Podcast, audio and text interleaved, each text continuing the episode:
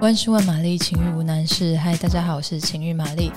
嗯，对，玛丽分手了，就如同标题一样，所以我今天不想要讲我的开场白。嗯，所以今天来其实是要来跟大家告白，就是玛丽最近结束了一段三年以来分分合合的感情，想要在这边跟大家分享一下从分手一直到现在这段时间的一些心得。像是我怎么样调试自己的心情啊，我领悟到一些什么等等。那同时也当做是一个重新整理自己，还有跟过去告别的一个仪式吧。虽然说，其实马丽在这边跟大家分享一些感情上的想法、经验，但其实老实说，我也不是什么感情两性专家。而且，就算如果是专家的话，可能在自己的感情生活也或许是会有挫折的吧。毕竟每个人的个性都不同，那缘分这种事情也很难说。大部分的时候，这些感情啊，在我们的生命当中，其实扮演的就是一个教学的角色。它教导我们如何看懂跟看清楚自己是谁，是怎么样的人，然后认识自己，以及找回自己的力量，更清楚自己想要的是什么等等的。其实玛丽这几年开始，因为上一段感情有很多让我无法理解的事情，那我是比较会想要遇到事情找方法解决的个性，所以因此接触了很多身心灵啊，还有心灵成长的的东西，所以也因此我觉得在这一次的分手，我比较能够用一个更全面的角度来看待这一次的分手。也就比较能够去了解眼前现在发生的这些事情、这些痛苦、这些情绪、这些过不去，其实都是会过去的。而现在我所经历的这些，也只是为了让我成为更好的自己，让我能够在我的灵魂蓝图更往前迈进一步，然后的一个推手。我想啊，嗯，人一生不管分手过几次，那只要是你放了真心的感情，在分手的当下，当然会是各种的难过、痛苦跟不舍，还有各种的思考，为什么我们的关系会走到这一步？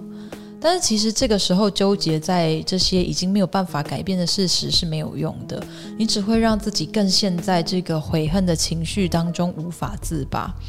但是最重要的是，大家绝对千万不要去压抑自己的情绪，假装自己没事，或者是说不要去想它就算了，因为你的情绪就像是一坨屎一样，你憋在那边，它也不会自己消失，它只会让你生病。所以这个时候，你如果想哭，你就哭；想要大叫，你就是大叫；想要想要沉浸在这个情绪里面一段时间，你就是。跟随自己身体跟心理的感觉，想要怎么样的去发泄就怎么做。更甚至你可以去大力的打拳击，去举重，去奔跑，用你的身体把这些情绪带给你的精力的肾上腺素给发泄掉。就像你把那坨屎拉完了，你自然就不会有想要拉屎的感觉了。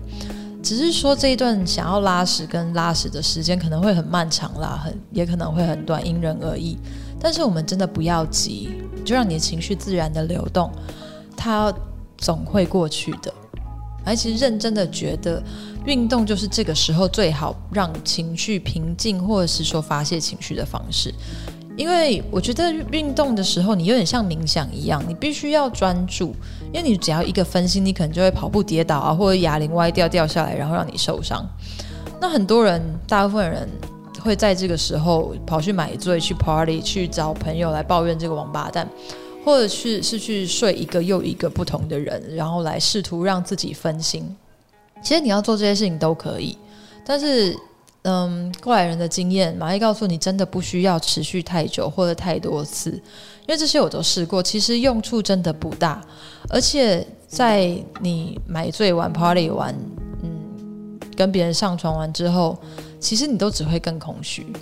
那呃，大家其实可以上 YouTube 找一个叫做“快乐大学”的频道，它上面有很多关于解释一些在你面临失恋的时候一些心理上的状态，可以用嗯一些原理的方式、科学跟心理学的方式解释给你听，让你知道说我们现在在面临这个阶段的时候有什么样是比较好的方式。所以，对于求知欲望很强的玛丽来说，在这段时间，其实看这些影片也帮助我很多。你看啊、与其在那边听失恋歌以泪洗面，其实你趁这种时候看一些知识型，或者是说能够真正的帮助你的内容，其实反而能够成为自己永远的养分，而不只是浪费你的时间、心力跟眼泪给一个已经不重要的过去的，甚至不在乎你的人了。再来啊，因为玛丽我是一个很急性子，而且不喜欢浪费时间的人。我不喜欢让这种难过的心情跟一堆杂念影响我的生活跟工作的状态。可能也因为年纪比较大了，分手经验也多了，我知道这只是一个过程，一个我不需要沉溺在里面太久的过程。只要我已经利用这样的悲愤化为让自己进步的力量之后，我就必须尽快把那些不需要的残留的情绪处理掉。所以玛丽会自己去找各种的方式来清理我的脑子跟我的心。那也因为有接触一些身心灵的关系啊，嗯，我体验过一些疗愈的方式，其实真的对情绪的清理、处理跟化解有很大的帮助。那之后，马也会邀请到曾经帮我做过个案的一些疗愈师来跟大家分享我们如何透过一些心灵的疗法。然后来，不管是认识自己，或者是处理自己当下很难过的情绪。那但是老实说啊，就是嗯，要预约这些，不管是心理医师、咨商师，或是疗愈师，其实都是要花费的，时间上也也是需要安排的。不是说你马上，不是像急诊一样，你马上去他就马上可以看你。可是，在这种不管是失恋，或是任何事情发生在你生命当中的当下，我很了解，我们在这种紧急的时刻，是真的需要立马有人可以拯救我们这样子破碎的心。这这种感觉是一刻都等不了的。所以，其实玛丽找到 YouTube 上面有一些免费的疗愈内容，大家都可以自己上去嗯参考一下。让你其实在家里就可以随时自我疗愈。那呃，在 YouTube 上面有一些，不管是身心灵的疗愈，或是有一些催眠师，他们会有一些像是失恋疗愈的催眠引导，主要是引导你在类似冥想的状态，然后跟这段关系好好的道别。那玛丽自己在不管是找疗愈师，或者是看这些网络上的影片的疗程当中，其实我整个就是大爆哭。我把这自己的情绪释放出来，看到自己最深、最破碎、最难过的那一面，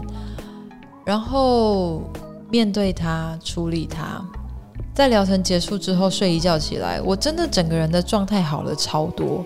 那除了失恋疗愈这个东西，大家其实也可以上网搜寻，也可以试试看一个叫做内在小孩的疗愈。感情关系其实往往会是我们成长过程当中原生家庭给你的一些童年受挫的一些投射。其实我觉得我们要利用每一次不开心的机会来让自己学习跟成长，这样子我们恋爱跟失恋的经验才会有意义。不然我们只是盲目的从一个对象换到另外一个对象，自己完全没有成长，也只会不断的重复同样的错误跟课题吧。最后，最后，玛丽在这边想要跟大家讲一个或许会让失恋的你海阔天空的观念，就是其实失恋的我们常常会觉得说，是不是我现在失去了这个我认为是我很爱的人，我认为甚至我认为是灵魂伴侣的人。我是不是失去他，我的感情生涯就结束了？我再也不会遇到另外一个可以让我有这样子的感觉，或者是会让我爱得这么深的人。其实灵魂伴侣的定义，并不是你人生当中唯一遇到的那一个最后跟你结合的伴侣。其实灵魂伴侣的定义是说，在你的灵魂学习各种经验跟课题的这条路上。帮助你跟你一起合作、配合学习的人，就像是你的同班同学，并不会只有一个。那他会离开你身边，就表示他的任务完成了，所以他就离开了。哦，曾经听过一个我还蛮喜欢的疗愈师的说法，他说啊，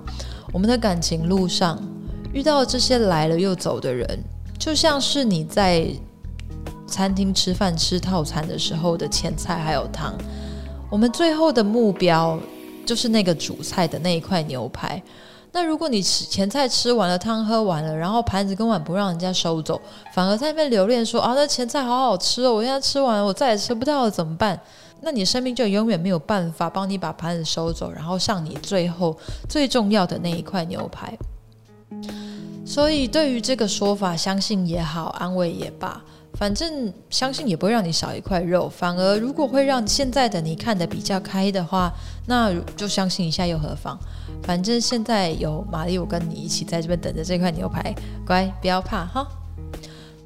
在听节目的你也有自己一套走出失恋的心得吗？欢迎到 Instagram 搜寻情欲玛丽，可以私讯我，告诉我你的心得，或许你也可以帮助到这些正在心碎的各位哦。